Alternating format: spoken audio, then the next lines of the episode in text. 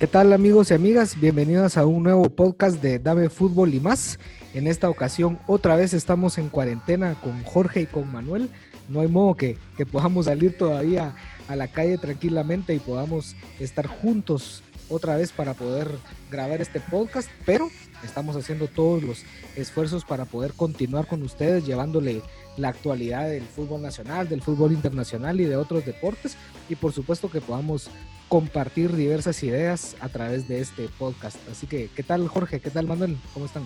¿Qué tal Carlos? ¿Qué tal Manuel? ¿Qué tal a todos y todas? Eh, nuevamente, pues un gusto estar acompañándoles por este espacio, como mencionaba Carlos, pues con temas de, interés. Eh, en este caso vamos a tocar temas eh, exclusivamente del fútbol nacional. Ahí el tema que está en auge, digámoslo así, que es el de volver o no volver a la actividad. Entonces de eso vamos a estar platicando en este espacio. ¿Qué tal Manuel? ¿Cómo estás? ¿Qué tal compañeros? Un placer volver a saludarlos por esta vía. Como ya mencionaron, hoy va a ser exclusivamente de fútbol. Solo les recuerdo antes de entrar a tema que nos pueden seguir en redes sociales. En Twitter nos encuentran como arroba damefutbol guate y en Facebook estamos como Dame Fútbol y más. Que ruede la número 5 entonces. Gracias Manuel, gracias por darnos el pie a, iniciar este partido. como para poner un poco en contexto, justo como mencionaba Jorge, eh, en los últimos días circuló información que el titular de la COPRECOVID, que es la comisión que está viendo el tema de COVID en Guatemala, se había reunido con, con dirigentes del, del fútbol nacional para abordar el tema de la vuelta de, de, la liga, sobre todo la liga, la liga mayor. En la reunión que mencioné, eh, estuvieron miembros de la representantes de la Liga Nacional y ahí se habló acerca de los protocolos que se pueden seguir para volver a los entrenamientos en primera instancia. Se habla que cuando vuelvan los entrenamientos más o menos se tendría que esperar un mes para que volviera el, digamos, el fútbol como tal, como lo conocemos, obviamente a puerta cerrada, sería sin público. Y esto fue lo que generó una serie de comentarios, una serie de opiniones y especulaciones a lo largo de la semana y es de lo que queremos hablar un poco acá con ustedes. Eh, en términos generales, ¿por qué creen que sí se debería de incluir el fútbol entre las prioridades, digamos, de esta inminente reapertura gradual del país? ¿Por qué creen que, sí es necesario el, fútbol? es necesario como recreación, pero ya el hecho de decir si es prioridad, ahí al menos yo sí no estoy de acuerdo, me parece que no es una prioridad el, fútbol, no sé cómo lo ven ustedes compañeros, pero hay otros aspectos más importantes y que se debiesen atender antes que el retorno o no retorno al fútbol. Yo creo que hay que tener como un poco, bueno, tener como claridad de que de esas prioridades, eh, uno entiende que obviamente los los futbolistas, al final son, pues ese es su empleo, ese es su trabajo, su fuente de ingresos y seguramente es lo que están esperando, el, también el volver a esa actividad para, para, tener esos ingresos, ¿verdad? Y tener esa forma de vida. Eh, lo complicado, lo complejo acá es nuestra realidad, creo yo. El país, sabemos todos y todas cómo se han manejado las cosas acá. Eh, no hay, digamos, como una transparencia, eh, empezando por los datos de, de, los enfermos, de los contagiados, digamos, todos esos, temas que al final de cuentas tampoco le dan a uno la total confianza de que el regreso al fútbol sea, digamos, lo más adecuado en este momento, por la manera en que estamos atravesando aún, creo yo, no, no sé si estamos ya en la, en, la, en la parte más alta de la curva, yo creo que todavía no, pero es eso mismo, no tenemos esa claridad a partir de los datos estadísticos y de los datos diarios que, que estamos recibiendo. Prioridad no creo yo que sea el, el, fútbol, por supuesto, como lo digo, prioridad es el empleo y pues en esta parte entra el interés de los futbolistas también.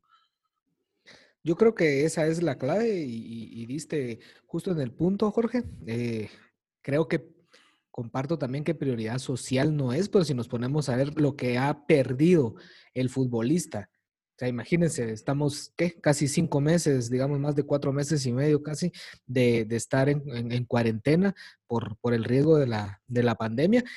O sea, todo este tiempo el futbolista no ha, no ha ganado. Y no solo el futbolista, pensemos también en los clubes, no sé cómo estará el patrocinio. Imagínense en la Liga Mayor, que es lo que, lo que nos vamos a enfocar un poco en este podcast, ni digamos de la primera, la segunda y la tercera.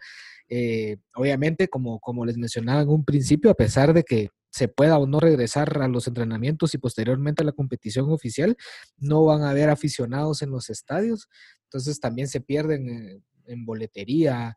Eh, me imagino que también el patrocinio, porque también hay empresas que han estado con problemas económicos, no sé qué tanto puedan entrar ahí, que veamos las camisolas otra vez llenas de patrocinios, o si el fenómeno va a ser que se incremente y que por ahí ni se mire el uniforme del equipo entre tanto patrocinio, porque necesita cada quien ingresos, ¿verdad? Entonces es, es un tema complejo que hay que verlo desde múltiples variables, no solo como la clásica, ah, nada, el fútbol, ¿para qué? O, que se invierta en otras cosas. Creo que no hay que ver ese punto tan simple, sino que verlo como un todo que afecta también al ser humano, que en este caso es un jugador de fútbol, un entrenador, un preparador físico, un utilero, etcétera. Y obviamente el interés económico de, de los equipos también. Pero sí, bueno. Sí, compañeros, recordemos que desde marzo están pues suspendidas las, las actividades, es decir, no hay ingresos por entradas al menos, marzo, abril, mayo, junio, eh, seguramente julio no va a haber, entonces estamos hablando de cinco meses, probablemente seis meses, cuando menos es medio año sin ingresos, tanto para los futbolistas como para los equipos en cuestión de entradas. Como ya mencionaba, no sabemos si, si los patrocinios siguen o no. Algunos de estos equipos sí cancelaron, eh, digamos, lo correspondiente en cuotas al torneo anterior. No, no sabría decir si todos, pero vamos un poco a eso que, que mencionaban ustedes, ¿no? La necesidad de un ingreso para mantenerse. Sí, el tema también es, digamos, eh, pues quienes tienen ese interés económico, quienes obviamente han invertido en, los, en el fútbol nacional. Ahora que están, pues digamos que hay tres televisoras, tres cadenas de televisión en Guatemala que están transmitiendo la liga, pues también tendrán ellos su interés, obviamente, cuánto han perdido, cuánto han invertido. Entonces, digamos, sí, son todos esos elementos que hay, tener, hay que tener claros. Por supuesto, eh, en eso, eso como la parte digamos, social, la parte humana, pero en realidad, si nos vamos ya a ver un poco más al tema de fondo, de cómo está la situación en el país en este momento, eh, pues no es la prioridad. Obviamente los clubes tendrán que tener también claro cómo se van a hacer cargo ellos de estos protocolos, de cumplir con estos protocolos que están proponiendo y pues a partir de ello ver si de verdad si es, si es factible el poder volver a la, a la actividad, por lo menos de la Liga Nacional. Y justo eso que decís lo vamos a usar de pie para, continuar con el tema, pero en otro ámbito, porque justo como mencioné, la reunión de la COVID con la Liga Nacional es así como, como lo mencioné, es solo con la, la, Liga Mayor, llamémoslo aquí. En Guatemala no sé por qué motivo la primera división es la segunda y la mayor se le dice Liga Nacional, pero es a la Liga Mayor solo con ellos está. No hay proceso, no, no, no, no, se ha platicado de un protocolo para la primera división, para la, así como lo mencionaba yo, para la segunda, para la tercera. Cuando por, para el fútbol femenino, y cuando recordemos que también está todavía pendiente el tema de los ascensos. O sea, existe todavía una cantidad de variables que creo que no se discutieron en esa reunión. Te percibo sorprendido cuando, digamos, tradicionalmente en nuestro fútbol en nuestra realidad, así ha sido. Es solo la Liga Nacional, digamos, y las otras ligas que les vaya bien, incluso los torneos de categorías inferiores. Sí, pero fíjate que el, matiz que le quería dar es el hecho de que también en la primera división los jugadores son trabajadores. Sí, por supuesto. O sea, no, no, aunque a veces cuesta creerlo, es una liga profesional donde existen salarios, existe patrocinio, existe ingreso a través del ingreso de las entradas, por ejemplo, cuando, cuando van a las distintas eh, instalaciones deportivas.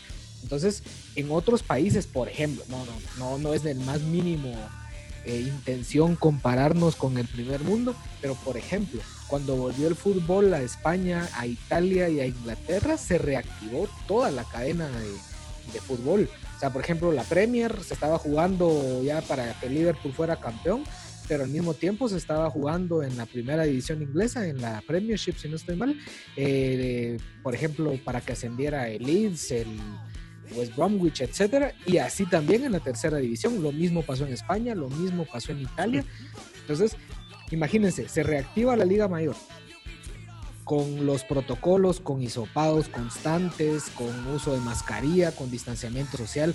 Se habla, por ejemplo, que los entrenos van a ir más o menos de 6 en 6, que si es en gimnasio solo se pueda permitir dos o tres, depende de la amplitud del gimnasio donde, donde entrenen. Pero esto lo están poniendo solo para una rama de fútbol. Con las otras, ¿qué va a pasar? No va a haber otra vez, no va a haber torneo Apertura 2020 cómo se va a reorganizar, cuándo van a empezar. Recordemos de que usualmente los torneos empiezan en agosto. Bajo el formato que se menciona de que no sé cuándo se, se, permite entrenar y que un mes después se puede volver a jugar, estamos hablando que mínimo, mínimo, mínimo el torneo estaría empezando a mediados o a finales de, de, de septiembre, llamémoslo así. Eso también, digamos, desnuda mucho de lo que es el fútbol nacional. Es lo que está dejando en evidencia es precisamente esa mala organización que ha tenido desde hace décadas el fútbol de Guatemala, donde se prioriza siempre a, la Liga Nacional, digamos, eh, es a donde se ponen los ojos y se olvida del resto de categorías. Como ya mencionaba, la segunda, la primera división, segunda división, no digamos el fútbol femenino, el futsala, eh, qué va a pasar con las categorías inferiores también, dónde quedan esos procesos de formación, si lo sabían en algunos clubes entonces, digamos, eso también está desnudando precisamente dónde está el fútbol guatemalteco en cuanto a su estructura.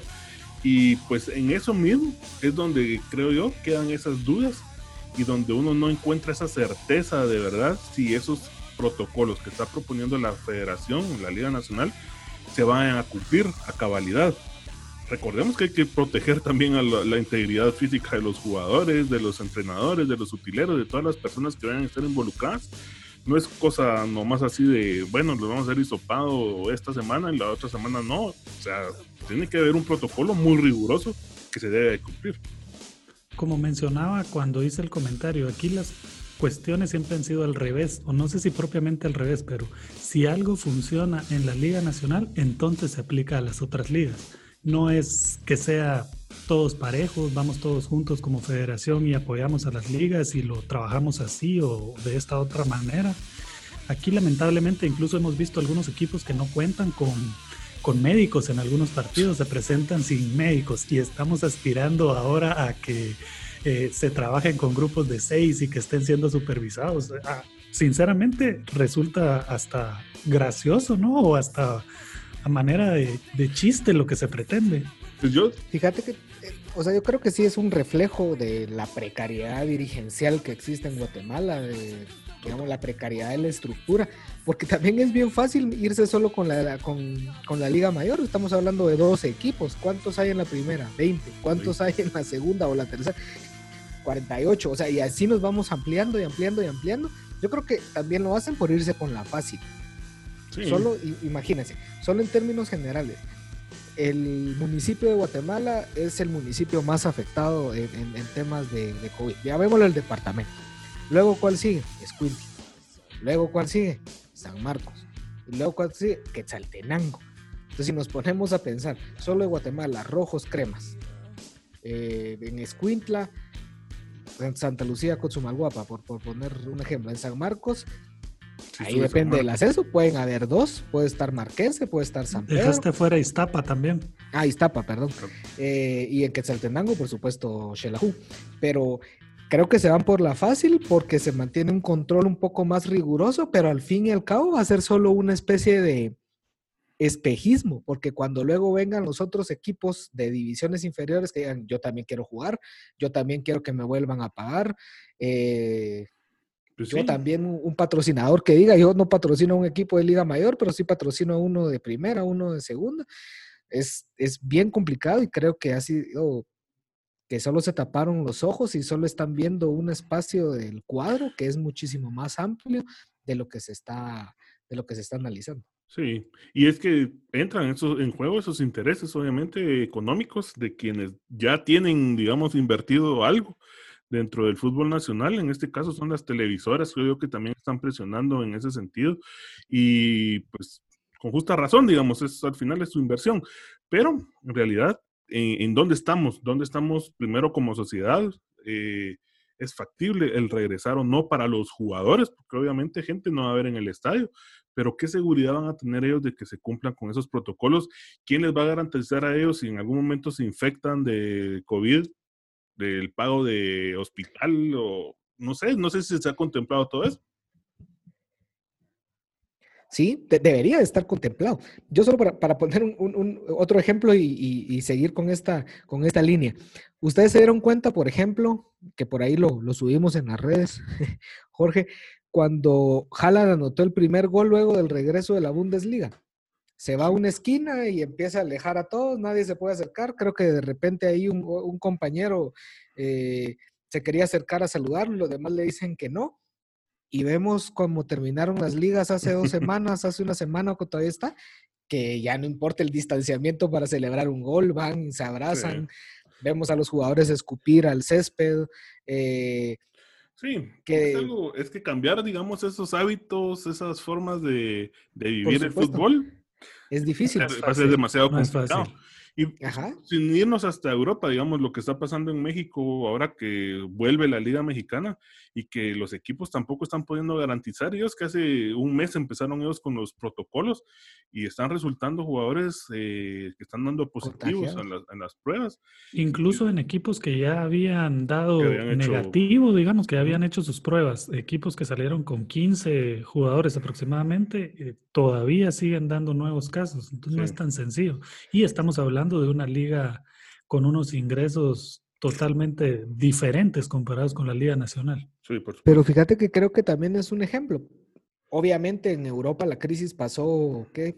En febrero, en marzo, en abril, ya están a la, a la baja y creo que eso permite también controlar de mejor forma el deporte. Como dice Manuel, México empieza ya su, su, liga y está viendo que en el equipo de Mazatlán, que es el nuevo Monarcas Morelia, digamos, hay una cantidad de, jugadores eh, contagiados, pero es lo mismo que, porque México está complicado con la pandemia, es lo mismo que está pasando en Estados Unidos.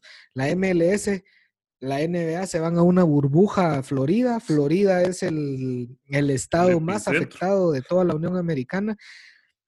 Han resultado jugadores infectados dentro de esa burbuja y les toca sacarlos y que venga otro de, de afuera cosa distinta, por ejemplo, al béisbol, que sí se está jugando en, las ciudades de cada, equipo, eh, con excepción de los Blue Jays, ¿verdad, Manuel? Que se van a jugar a Búfalo, pero creo que también depende de cómo esté el país. Por ejemplo, en, Centroamérica solo Costa Rica terminó su torneo.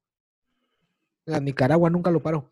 Eh, Honduras, El Salvador, Guatemala, Panamá, e incluso México no hubo campeón para desgracia el Cruz Azul, que tenía una tremenda temporada y, se terminó suspendiendo el, torneo, pero creo que también el fútbol es un reflejo de la sociedad a la que pertenece. Y, creo que no se puede desligar. Ahora bien, para darle tal vez un, aspecto un poco más relajado y, que dejemos de, de, estar por acá un poco molestos por cómo la situación de nuestro fútbol para la gente, Enfoquémonos en la gente, no nos enfoquemos ni en el negocio, ni en lo estructural, ni en lo deportivo como tal, sino el fútbol distrae y es positivo, aunque no se pueda ir al estadio, pero sí escucharlo en la radio, sí verlo en la televisión, o sí saber que tus jugadores en las redes sociales por ahí pusieron que otra vez están entrenando, que ya vamos al estadio con mascarilla, etcétera. Porque ese es uno de los argumentos de la Liga Mayor para, para volver a los entrenamientos y para volver a la competición formal. Yo creo que la respuesta casi que es, se cae de obvia que sí. Si fuera por distracción, que abran los circos. No, pero yo creo que sí, o sea, seguramente en, el, en, el, en la psiquis de la, de la población, de la sociedad, este tipo de eventos, pues obviamente les, les genera algo positivo, eso, eso sin dudarlo. Eh, y ojalá, yo creo que ninguno, o yo creo que todos estamos con, en algún momento con la ansia de volver a ver la, la liga o la actividad de la Liga Nacional ya formal, digamos. pero creo yo que tenemos que sopesar qué, qué es lo que es, en dónde estamos en primer lugar, cuál es la realidad de nuestro país. Y obviamente uno no quisiera ser negativo, no quisiera no estar criticando o dudando de las, de las propuestas, pero es lo que tenemos y así ha sido nuestra sociedad, así son nuestros dirigentes deportivos también, eso no lo podemos esconder. Eh, veamos lo que está pasando en este mismo momento también en que estamos discutiendo esto. Eh, la federación, el presidente de la federación fue citado al Congreso. Eh, la misma, el mismo presidente de la federación está siendo pues investigado, digamos, por ahí por, una, por la comisión de ética. Entonces, digamos, hay muchas cosas en el fútbol nacional que no podemos dejar de lado. Es positivo, por supuesto, pero lo que tenemos o que está, lo que está rodeando el fútbol nacional desde hace mucho tiempo no nos permite tener confianza en que las cosas puedan, puedan salir bien. Yo ahí quiero agregar un poco más, y es que gente que vaya a los estadios, tampoco podemos decir antes de la pandemia, digamos que era una cantidad eh, de miles en cada estadio, cada jornada, ¿verdad? Partamos de ahí.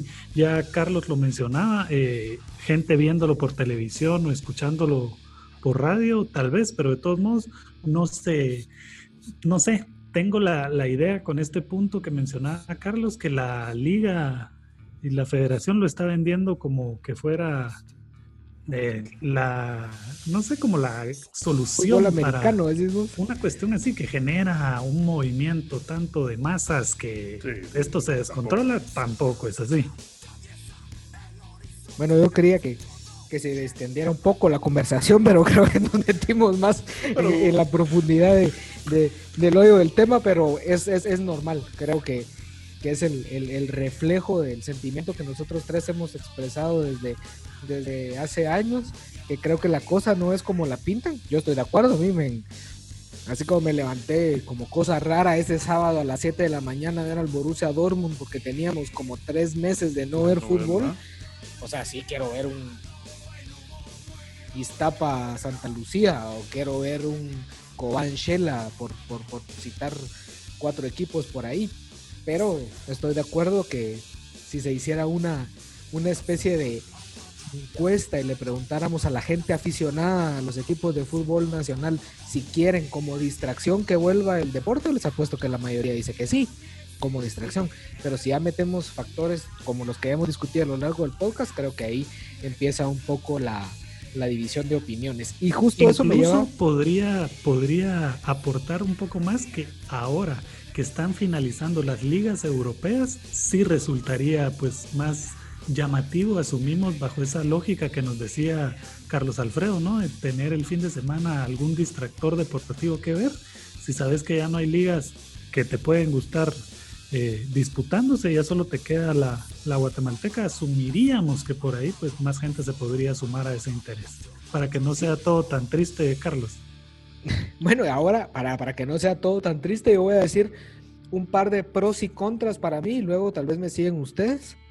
Pues si quieren, si soy demasiado contundente, lo cerramos ahí, terminamos el programa, pero si no me siguen, me siguen ahí en la línea. Yo creo que un pro de la vuelta del fútbol, definitivamente yo pienso en el trabajo del, del futbolista. Creo que es, que es pro que así como los choferes de camionetas no han podido trabajar, como el vendedor informal no ha podido desarrollar su trabajo eh, normalmente, la gente que trabaja en un centro comercial que no ha podido abrir las puertas, pues no ha tenido comisión por vender. También creo que un pro sería que el jugador va a volver a tener un ingreso. Otro pro, que yo creo que solo con el primero me, me quedaría, pero creo que es que puede ayudar a hacer circular un poco más el, dinero, digamos, así como mencionaba Jorge, las televisoras, los patrocinadores, eh, etcétera. Y como contra, creo que no se tiene la infraestructura, creo que no se tiene el control como para poder hacer, ni la disposición como para poder hacer hisopados periódicamente, como para poder mantener un distanciamiento. Imagínense, en el estadio, en el gimnasio del, del Prébol, en el gimnasio de algunos departamentos que son realmente pequeños para que entrenen los, los, los jugadores. Imagínense que solo se pueden hacer sesiones de uno o dos por, por, por entreno. ¿Cuántos, ¿Cuántos días se llevaría una especie de pesas o de, mm. o de algún otro ejercicio que se realice bajo techo? Así que creo que hay más riesgos, hay más contras que pros en la vuelta ahorita, digámoslo, del fútbol nacional. Manuel. Yo también quiero resaltar aquí eh, a unas personas que muchas veces son odiadas, eh, son mentadas en los estadios, los árbitros, ¿no? O sea, varios de ellos eh, que no tienen algún otro tipo de ingreso, también durante este tiempo se han visto, yo conozco algunos que han tenido que ver de qué manera pueden subsistir, incluso ofreciendo servicios de trasladar gente eh, en motocicleta. Entonces, un pro, otro pro sería, sería eso, eh, Carlos, además de los futbolistas, también los, los árbitros. Y eh, me quedaría solamente con un contra, y es que para mí sí debe, debe priorizarse otro, otro panorama, otras personas, otro, otro, no sé, tipo de gente antes de pensar en, reactivar el fútbol. El fútbol nos gusta, nos encanta, no hay día en que no estemos pateando pelotas o pensando en, en hacer un gol o alguna jugada así, ¿no? Pero sí tiene que reactivarse otro tipo de actividades, a mi parecer, antes que el fútbol. Por mucho que nos, nos guste y nos entusiasme, no es prioridad. Pues yo igual, digamos, yo me iría por eso, por el tema de la necesidad del trabajo de, todos los involucrados, todos y todas, porque los, en los clubes también hay, hay personas que trabajan, hombres, mujeres, eh, que tienen distintas funciones, y pues ese es el, ese es el, la, digamos que el punto positivo de, esto, del que se pudiera volver. Pero en realidad yo siempre miré y, y no quiero pecar, o no quiero parecer que soy el, negativo o el que está en contra de todo, pero a mí de verdad a mí lo que me preocupa es la garantía de que se cumplan con, con esos protocolos que están proponiendo. Yo comentaba en, la semana eh, que muchas veces aquí los clubes ni siquiera garantizan el pago mensual puntual de los jugadores, van a garantizar la seguridad de, de, de, estos mismos en cuanto al tema del COVID. Yo lo veo bien complicado en realidad y pues ojalá me equivoque, ojalá esté, eh, pues esté equivocado simplemente, pero yo sí lo veo muy complicado. Hay, hay mucho más cuestiones contra de, o, negativas a esta vuelta o a esta posible vuelta que, que lo positivo. Pero bueno, eh, habrá que estar atentos, hay que seguir eh, viendo o, o analizando qué qué, decisión va a tomar la federación, la Liga Nacional, y también pues saber qué, qué decide el gobierno, porque al final de cuentas si el gobierno no lo avala tampoco se puede. Y por supuesto, recuerden que ustedes se van a enterar de todo esto en nuestras redes sociales. No olviden seguirnos ahí, compañeros. ¿Ustedes cómo están con eso? ¿De qué? Yo siempre doy retweet a Dame Fútbol y más. No tengas la menor duda. Eh, yo también. Eh, sí, eh, vamos a estar actualizando, obviamente vamos a estar subiendo alguna nota. También hay que estar pendientes de, eso que se pueda, de esa, de lo que pueda surgir a partir de lo que está sucediendo dentro de la federación. Pues ahí hubo una citación, ahí hay algunos elementos que, se pueden empezar a dar a conocer y vamos a estar atentos a, a lo que pase, porque al final es el ente rector del fútbol nacional. Es que ahorita mientras los escuchaba y mientras revisaba qué habíamos publicado hoy en, nuestra página en Twitter y en Facebook, me ponía a pensar, imagínense, ¿habrán hoteles habilitados para cuando un equipo tenga que viajar lejos? O sea, por ejemplo, cuando Cobán visite a Shela, ¿será que van a haber hoteles habilitados? ¿Cómo estará toda esa situación? Insisto, el fútbol abarca, aunque no se crea, un montón de, fenómenos de la vida social y económica, de un, sobre todo en un departamento. Tal vez en la capital no lo vemos mucho, pero en un departamento sí, sí mueve bastante. Y eso ya para ir un poco cerrando este podcast que ha estado cargado ahí de, de opiniones y tal vez no como para corregir a Jorge, no es que seas el negativo, sino que yo creo que es cuando conoces la realidad un poco eh, con, estos años que el más centrado en años, sí ¿Ah? El más centrado en años, sí es. Sí, también. Pero creo que es donde uno se pone así. Eh, yo no eh, sé si las pruebas, si es, que, si es que se autoriza a volver, van a ser dadas por el Estado, por las municipalidades, por ejemplo, o si van a tener que ser pagadas por los equipos. ¿Será que los dos equipos tienen la capacidad económica, si en dado caso las pruebas fueran pagadas, de hacerle una prueba mínimo, mínimo, creo yo, a unas 30 personas entre jugadores, cuerpo técnico y todo, hacérselas, por ejemplo, cada, ni hablemos de cada semana, cada 15 días, durante todo el torneo, por ponerlo de, de un ejemplo, yo creo que no. Solo podrían ser, creo que con los dedos de una mano, cuento los equipos que tienen la capacidad económica para hacerlo tomando en cuenta que sí muchos, aunque como dice Manuel, exceptuando algunas plazas, no somos un país característico por darle un apoyo, volcarnos al estadio llenarlo cada domingo, cada 15 días que juega nuestro equipo, creo que va a ser insostenible y tal vez sí se empieza los primeros 15 días, el primer mes, pero después ya no. Sí, eh, pues precisamente yo ahí es donde tengo mi centro, más bien mis dudas, y en esa garantía que puedan darle a, a, los jugadores de, del poderles pasar esas pruebas. ¿Quién va a pagar esas pruebas? Si las va a pagar el Estado, pues ahí también es un tema para analizar, porque no sé si sea prioridad que el Estado le dé pruebas a los equipos. De, pero bueno, digamos, ahí es donde hay que estar atentos precisamente a, lo que suceda. Y seguramente si el Estado piensa dar esas pruebas, pues seguramente van a haber instituciones y organizaciones a nivel nacional que van a poner el dedito en eso, porque hay prioridades. En ese sentido, hay prioridades que antes que el fútbol. Eh, y pues para eso tendrá que estar fiscalizándose cómo se, cómo se pasan esas pruebas dadas por un Estado. Totalmente, totalmente. Eh, imagínate, y solo nos estamos refiriendo a las pruebas. No sabemos cómo va a estar la situación de oferta y demanda ahí en cuanto a, por ejemplo, alquiler de buses para transportarse, porque si hablamos de distanciamiento, no creo que puedan, como se suele hacer a veces ahí en las situaciones precarias de, incluso en pick-ups, en la palangana de un pick-up, llevar al, al, equipo del hotel al estadio porque se arruinó el bus, etcétera. O sea, creo que que sí, es, es, bien complejo el asunto de la capacidad de los equipos económicamente hablando.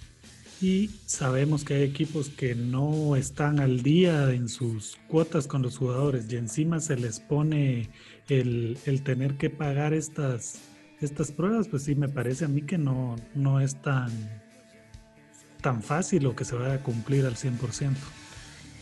¿Y, y qué tanto creen que, por ejemplo, yo creo que también en, el tema de la Liga Nacional, creo que es un poco de dejarse llevar por lo que está pasando. México empieza ya la liga, Costa Rica la terminó, probablemente en, los próximos días va, a empezar también los aperturas.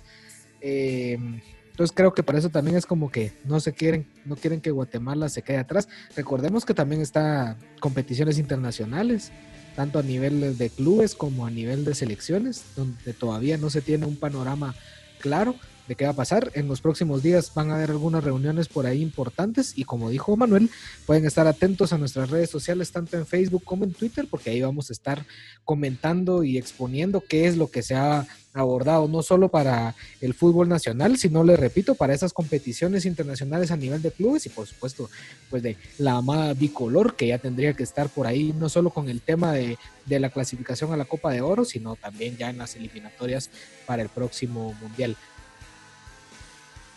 Pero eh, pues creo que hay mucha tela que cortar todavía, Jorge.